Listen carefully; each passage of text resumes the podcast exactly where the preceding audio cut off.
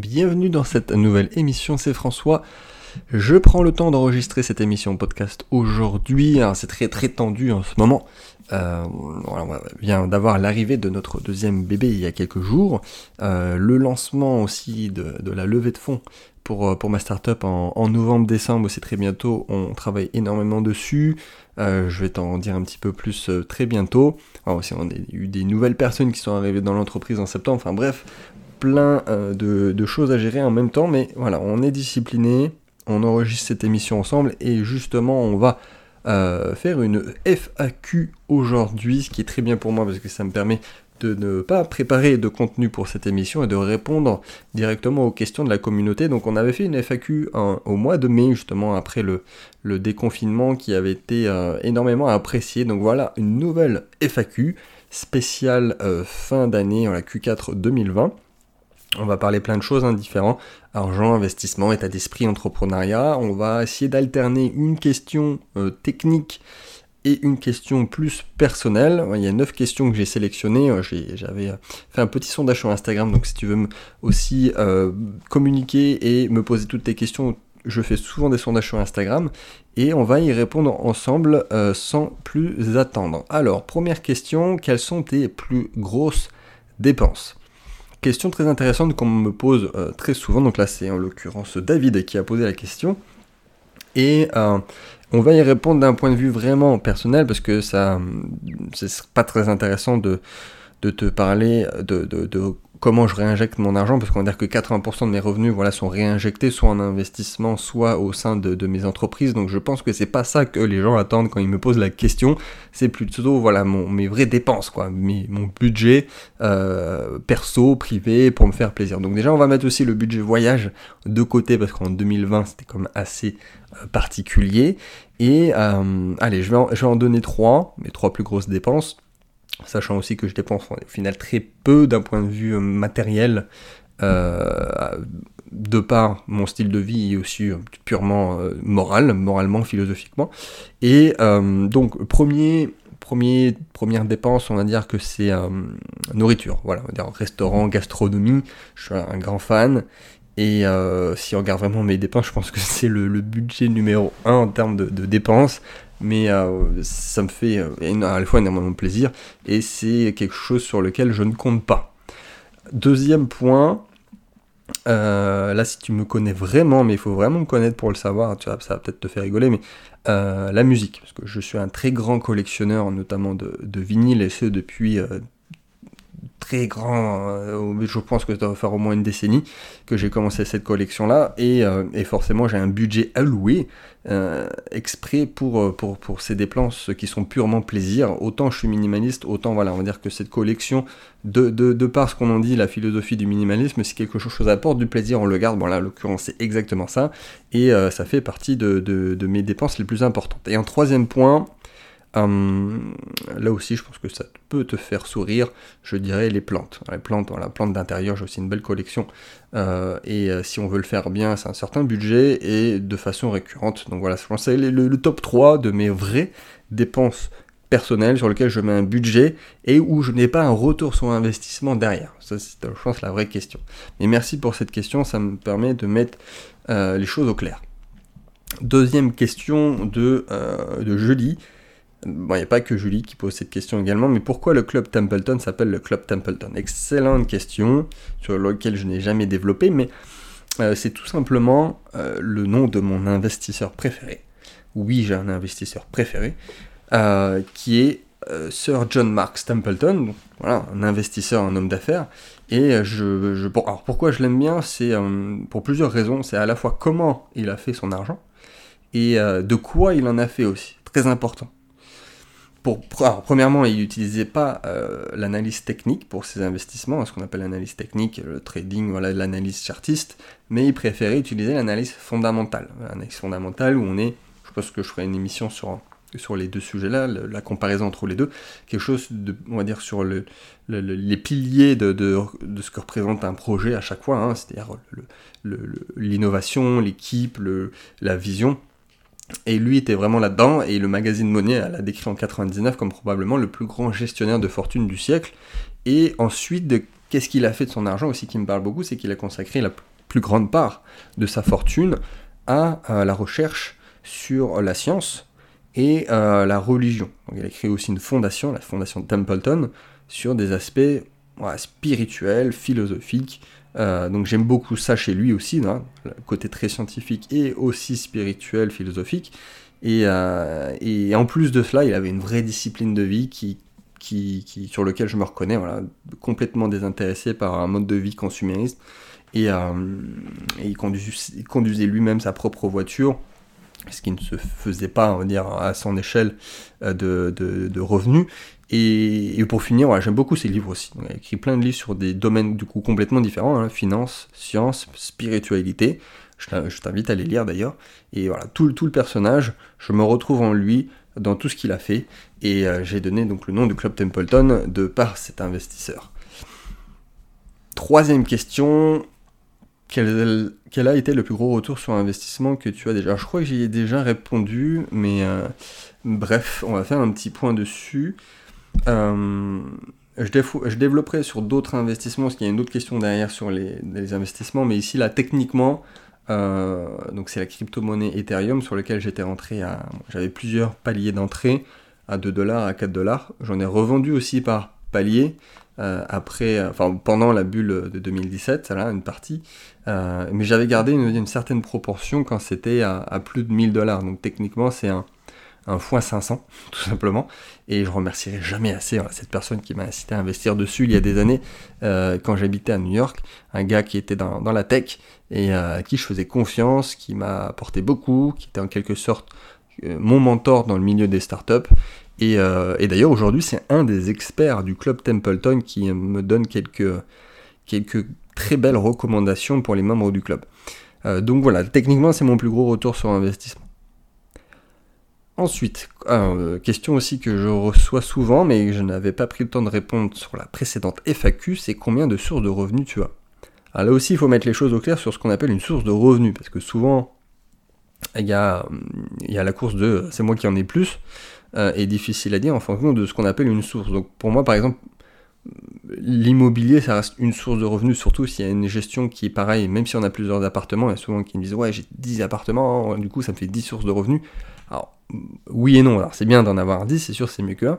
Mais euh, si on fait que, euh, je sais de la coloc euh, sur la même ville, techniquement c'est la même source de revenus. Hein. Donc ça, change pas. Voilà, si t'en es 20 ou si t'en as 50, si c'est pareil, c'est pour moi c'est une seule source de revenus. donc pour moi, il y a vraiment, on va dire, trois grands pôles, on va dire chez moi dans ma stratégie de, revenus significatifs. On va pas parler des tout petits sources de revenus. Hein. Pour donner un exemple tout à l'heure, mais pour moi, donc c'est euh, l'immobilier, chose la plus classique, donc forcément je suis aussi tombé dedans, le, un, de mes premiers investissements, donc l'immobilier. Euh, l'investissement, voilà, sur les marchés, on va appeler ça l'investissement alternatif, et euh, les entreprises. Donc bon, là forcément, je pense que toi, tu me connais le plus avec Richard 30 ans, des conseils, voilà, qui est ma présence en ligne sur, sur l'aspect conseil gestion, mais voilà, j'ai plusieurs fois, créer des entreprises, et là j'en fais une autre, une startup. Donc c'est pour moi trois grosses sources de revenus euh, que sont donc l'immobilier, les investissements et euh, l'entreprise. Euh, après voilà, je peux t'en donner d'autres et souvent la location de voiture, ça fait parler aussi. C'est sympa, deux trois voitures en, location, 300-400 euros par voiture par mois. C'est sûr que c'est intéressant. Euh, surtout par, rapport au, temps que ça demande quasiment euh, rien. Mais, euh, mais techniquement, c'est une source de revenus, c'est vrai.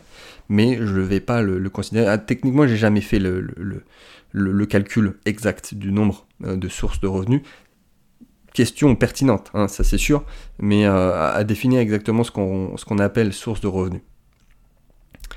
Ensuite, combien d'heures travailles-tu par semaine? Alors, le calcul est assez simple aujourd'hui, euh, parce que je travaille, on va dire, entre 4 et 5 heures max par jour. Donc ça nous fait des semaines de entre 20 et 25 heures par semaine.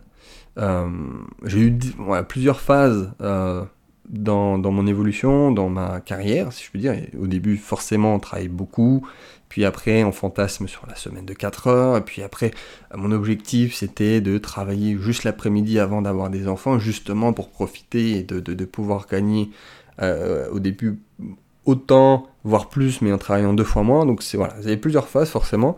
Et, euh, et, après, ça dépend aussi de ce qu'on appelle exactement le travail. Il y a des choses euh, qui peuvent être considérées comme du travail, alors que pas vraiment. Mais on va dire qu'en charge de travail, on vraiment où je focus, où je prends du temps pour travailler, c'est 4-5 heures par, par jour. Je ne travaille jamais le week-end. Euh, pas le matin non plus, donc ça nous fait des, semaines à 20-25 heures. Et bon, quelques messages, voilà, des réponses urgentes, ça peut arriver des fois hein, le, le week-end, on va dire sur mon smartphone quand c'est nécessaire, mais c'est pas grand chose. Question suivante. Euh, le, voilà, le top de tes investissements les plus loufoques. D'où le titre de ce podcast. On ne pouvait pas mettre toutes les questions en, intitulé. Euh, c'est une bonne question. C'est une bonne question. Euh, donc on va focus forcément sur les investissements alternatifs, voire très alternatifs. Et le, premier, on va dire, où, là j'ai peut-être le plus d'investissement, le plus de budget, ce sont sur les chevaux les chevaux notamment de jumping, ce qui est très intéressant parce que le retour sur investissement peut être assez gigantesque parce qu'on est plus sur du feeling et un marché où il n'y a que des gens qui ont énormément d'argent, donc au final c'est assez liquide. Et en plus, ce que je ne pensais pas, mais le, Covid cette année a fait que bah, c'était un peu la ruée, euh, ruée vers ce, sur cette niche. Euh, au final, les plus riches voulaient euh, se précipiter pour être sûr d'avoir quelque chose. Enfin bref, et j'en ai plusieurs. Hein. Il y, a, plusieurs sous-niches dans ce domaine. Hein. Des chevaux de jumping purement qui vont faire, qui vont concourir. Euh, il peut y avoir des, des, poulains, voilà, qu'on va essayer de devenir étalon pour pouvoir faire des saillies, pour pouvoir revendre les saillies. Ensuite, il peut y avoir les poulinières, donc les poulinières qui vont potentiellement pouvoir revendre tout simplement le, le, ce que représente, enfin tout simplement, on va vendre tout simplement, euh, on va dire le, ce que représente commercialement le cheval. Il y a plein de choses à faire sur ce marché et on va dire mon tout tout premier euh, cheval, euh, en, je crois en, en 10 mois, par rapport au prix auquel j'avais acheté, 10 mois après il y avait quelqu'un qui voulait me l'acheter 8 fois plus cher. Toi en 10 fois, en 10 mois j'avais fait x8 euh, alors j'ai refusé parce qu'il n'était pas à son plein potentiel, donc je l'ai toujours. Mais euh, c'est forcément c'est assez loufoque. Ça sort euh, de ce qu'on entend même dans les investissements alternatifs et même sur les gens qui font de l'équitation. Des fois on ne comprend pas pourquoi on gagne de l'argent. Ceci dit, même dans tous les marchés. donc c'est forcément quelque chose que j'allais citer dans cette, dans cette question. Ensuite, je vais t'en donner deux autres. L'art, l'art forcément. Là, ça fait un petit, peu moins longtemps. Euh, donc globalement des tableaux, même si je ne suis pas non plus un expert dans, ce domaine. Euh, grâce aussi indirectement euh, au club Templeton que j'ai fondé en 2019, j'ai on va dire mis les bouchées doubles pour essayer d'être de, de, plus en plus implanté dans ce milieu avec des, personnes vraiment spécialisées dedans, des, courtiers en art, des artistes avec lesquels on a fait des, euh, des partenariats, vraiment quelque chose de, très, très profond avec un vrai retour sur investissement. Et là, ce qui est intéressant en général avec les investissements alternatifs, c'est que ça représente vraiment quelque chose. Alors déjà, on est très très loin de la finance pure, donc financiarisation de l'économie où ça représente rien, c'est des chiffres. si tu perds, tu perds. En plus, tu peux même pas te réfugier dans ce que ça représente parce que c'est du vent. Là, l'avantage, c'est que c'est vraiment quelque chose. Donc, ça, non seulement ça fait plaisir, euh, plaisir pour les yeux, vraiment l'aspect purement artistique. Là, on est, on est dans l'émotion et ça prend de la valeur. Alors là aussi, il faut s'y connaître. Plusieurs façons de voir. Un artiste très jeune qui euh, peut potentiellement gagner des, des, concours et être reconnu internationalement, et là forcément ça fait exploser les prix. Ou à l'inverse, là c'est beaucoup moins éthique, mais voilà, un artiste qui est sur la fin de sa vie, euh, qui forcément, ça fait toujours ça, hein, que ce soit un chanteur ou, un artiste, enfin bref, après tout le monde s'arrache et euh, les prix explosent aussi. Donc c'est un, domaine que j'aime beaucoup et euh, sur lequel je peux conseiller, ce qu'on a fait d'ailleurs au sein du club. Ensuite, dernier point, on va dire beaucoup moins loufoque en tant que tel, euh, mais euh, je vais citer donc le vin. Le vin, là aussi un domaine que j'aimerais approfondir, bon là c'est plus à titre personnel, hein, c'est entre toi et moi, dire sur l'aspect œnologie, peut-être même passer des diplômes, Mais euh, sur l'investissement, j'ai fait un investissement, je dois avoir à peu près une 20 000 euros qui sont investis en, vin. Euh, on est sur quelque chose d'assez euh, intéressant d'un point de vue retour sur investissement, surtout qu'il y a certaines, certains produits qui peuvent vraiment exploser. Mais là, où c'est vraiment intéressant sur le vin, c'est par rapport à l'ouverture au marché asiatique qui, bah, voit tous les jours des millionnaires. Ça vraiment les très très riches euh, explosent en Asie, forcément ils sont beaucoup en Asie, et ils veulent euh, se positionner à la fois pour ce que ça représente, mais aussi d'un point de vue investissement, sur le vin, et notamment le vin français. Euh, ce qui fait que la demande est plus ou moins la même, par contre, enfin la demande explose, par contre, oui, les bouteilles, on ne peut pas en refaire, surtout quand c'est des grands millésimes. Donc c'est très intéressant aussi d'un point de vue investissement, euh, et euh, je, peux te recommander ça ici, effectivement, si ça t'intéresse. Et là encore, mais j'ai envie de dire, si ça, demain c'est la fin du monde, si tout se casse la gueule, à l'inverse de beaucoup d'investissements que te conseille ton, euh, ton banquier ou ton gestionnaire de patrimoine traditionnel, le vin, ben moi je pourrais toujours le boire, et ça sera toujours un, un très très grand cru. Bon bref, bref. Mais j'ai pris du plaisir à répondre à cette question. Merci. Euh, ensuite, euh, septième question, si je ne m'abuse. quelle, est la première chose que tu fais le matin quand tu te lèves? Euh, On va pas tout lire dans cette émission. je regarde le cours des cryptos. Allez, ça c'est fait. huitième question. Est-ce que l'on t'a déjà mis à l'envers dans le monde des affaires? Question de Damien. Euh, j'hésitais à prendre cette question pour, euh, pour y répondre, mais au final, je me suis dit, allez, c'est bien parce qu'on dit la, la, vérité vraie ici. Euh, alors oui, oui, oui, oui, oui, oui, parce qu'au bout d'un moment, on, peut pas avoir, même si je suis encore jeune, on peut pas avoir une carrière sans personne qui te la met à l'envers, comme, comme tu as dit dans la question.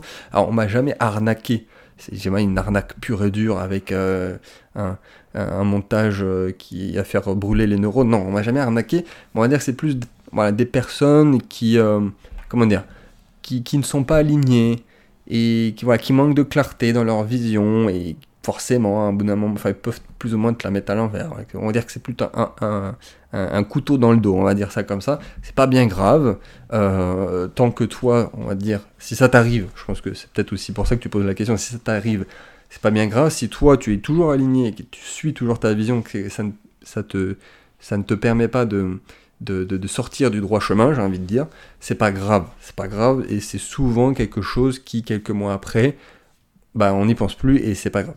Je sais plus qui avait dit ça, mais si c'est quelque chose qui dans 5 ans ne n'importe pas, c'est que c'est pas une grande décision. Et au final, on se rend compte qu'il y a peu de grosses euh, de gros problèmes dans la vie, c'est que des petits problèmes. Mais oui, c'est m'est arrivé, euh, pas, pas, très très très très souvent, hein, c'est euh, peut-être deux ou trois personnes, mais il y a des petits niveaux, mais oui, effectivement, ça, sur le moment, ça fait pas plaisir, mais encore, encore une fois, là, c'est la gestion de tes émotions et de comment tu vas réagir. D'ailleurs, le succès, en fait, c'est juste la gestion de tes émotions. C'est comment tu vas euh, contrecarrer ça. Est-ce que tu vas rentrer de suite dans quelque chose d'une émotion négative qui, en plus de te couper l'herbe sur le pied sur ce que tu fais de base, va te faire peut-être prendre des mauvaises décisions Ou à l'inverse, est-ce que tu vas réfléchir à est-ce que vraiment c'est que ça devait se passer comme ça? Qu'est-ce que ça peut m'apporter? Est-ce que je vais apprendre des choses? Et, puis, en fait, oui, c'est ça. Mais, mais après, oui, pour répondre à la question, oui, malheureusement, oui. Et dernière question, euh, si tu avais une règle de vie dans ta vie, business et personnelle. Euh, je décide de tout. Je décide de mon état d'esprit et je décide donc de tout ce qui se passe dans ma vie. et là pour le coup c'est vraiment à la fois dans le business et perso. Il y a quelque chose qui t'arrive en perso, c'est que tu l'as décidé. Si personnellement tu es dans la situation que tu es, qu'elle soit bien ou pas bien, c'est indirectement que tu l'as décidé, même si c'est inconscient et des fois ça peut être conscient.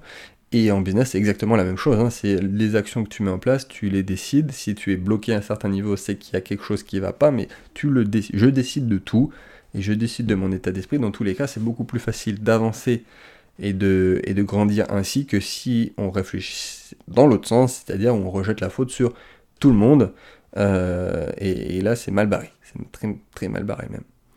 Mais euh, excellente question. En tout cas, merci beaucoup pour toutes ces questions. J'espère que tu as pris de plaisir à écouter euh, ces 20 minutes de FAQ. Voilà, si tu as des questions personnelles ou professionnelles que tu veux me poser directement, n'hésite pas sur Instagram ou ici en commentaire. J'y répondrai, vraiment. J'y répondrai dans les prochaines FAQ, j'espère. Voilà, pour finir sur un appel à l'action, tu peux euh, très très bientôt avoir des informations sur le lancement de ma startup, tu pourras investir, devenir actionnaire. Et, euh, et je crois, si je ne m'abuse, qu'il reste 8 ou 9 places sur le, sur le club Templeton. Donc autant te dire que ça a été bien plus rapide que prévu. Je voulais le remplir sur 2020, mais en tout cas, ça fait e-, extrêmement plaisir.